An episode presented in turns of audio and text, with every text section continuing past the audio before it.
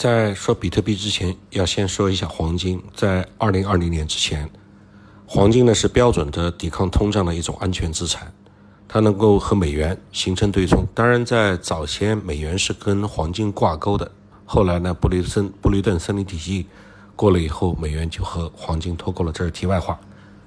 在美国发生通胀或者出现比较大的地缘政治类的风险事件的时候呢，黄金作为传统意义上的世界货币。那就会显出资金蓄水池的这种安全缓冲的这个特色，所以呢，黄金在这个意义上也是独立于美元信用体系之外的。到今天为止，黄金价格还是要用的伦敦的伦敦金价格来标识的。在二零零八年，比特币以所谓的数字黄金的身份登上了历史舞台。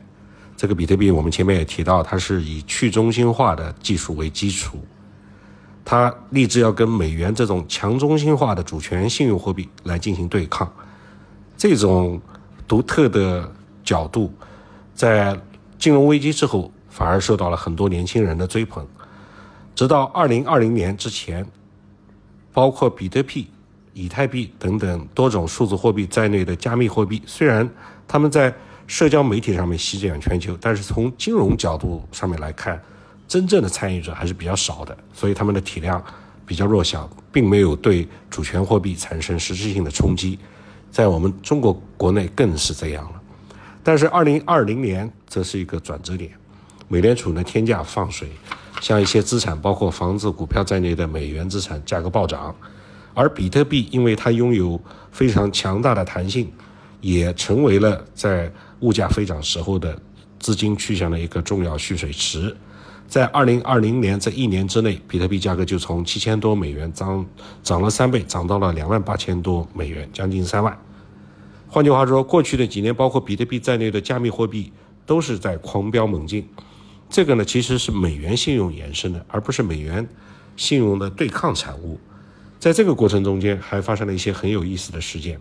比特币和黄金的走势居然高度一致，这种现象就意味着比特币所谓的数字黄金身份逐渐的，是不是已经得到公开的确认了呢？而这个呢，反过来反而又加强了美元的信用，对美元是一一个支撑的作用。为什么会这样说呢？在国际秩序中，大国之间竞争的主要是制定权力的规则，而制定权利的规则有几个基本的来源，它来源于，呃，制定规则的权利呢有几个基本的来源，主要有安全、生产、金融、知识。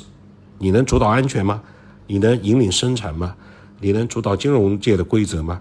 你能带来知识的革新吗？在二十世纪以来呢，美国主要也就是从这四个方面来发挥作用。所以，它的金融权利是以美元为核心，知识权利是以科技创新为核心的。在过去的二十多年中，这四种权利的组成结构发生了一个重要的变化，那就是出现了一个新生的力量，大家都不知道它是什么。这个呢，就是一个数字技术的力量。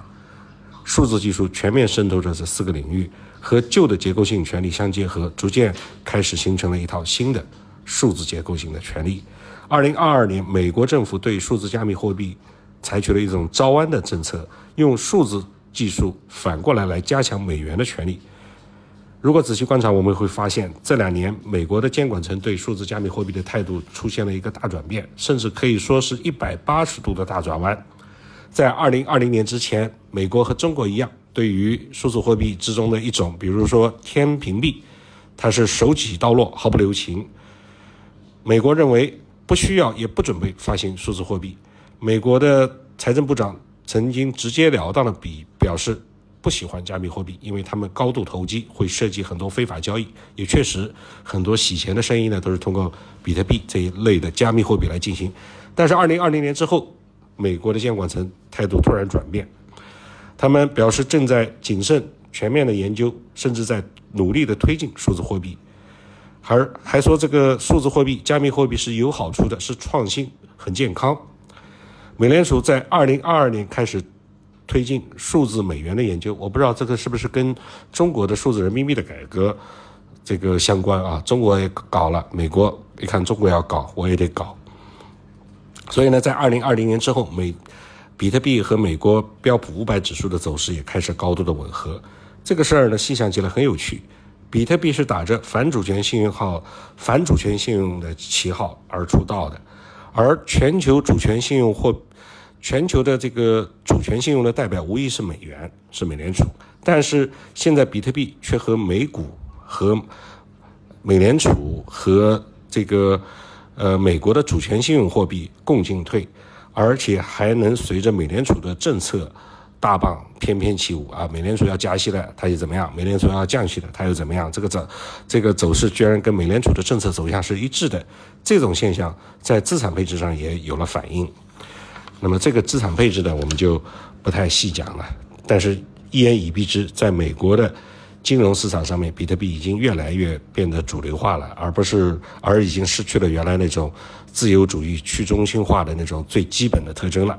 更直白地说，比特币和其他数字加密货币正在沦为一种新的大类资产，进入美国的主流的金融体系。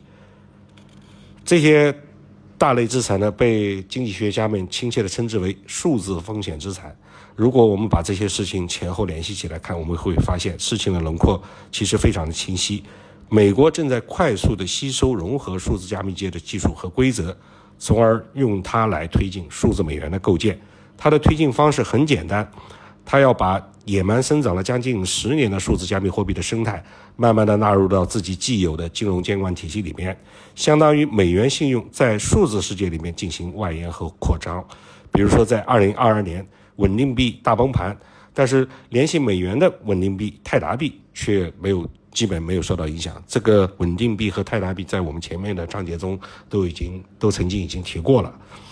因为它不是美元信用的对手，而是美元信用的数字衍生品。就是如果你这个加密货币是跟美元连接的啊，我就大举的支持你。所以呢，比特币不再是挑战者，而是合谋者。啊，今天就讲这些，就分享这些吧。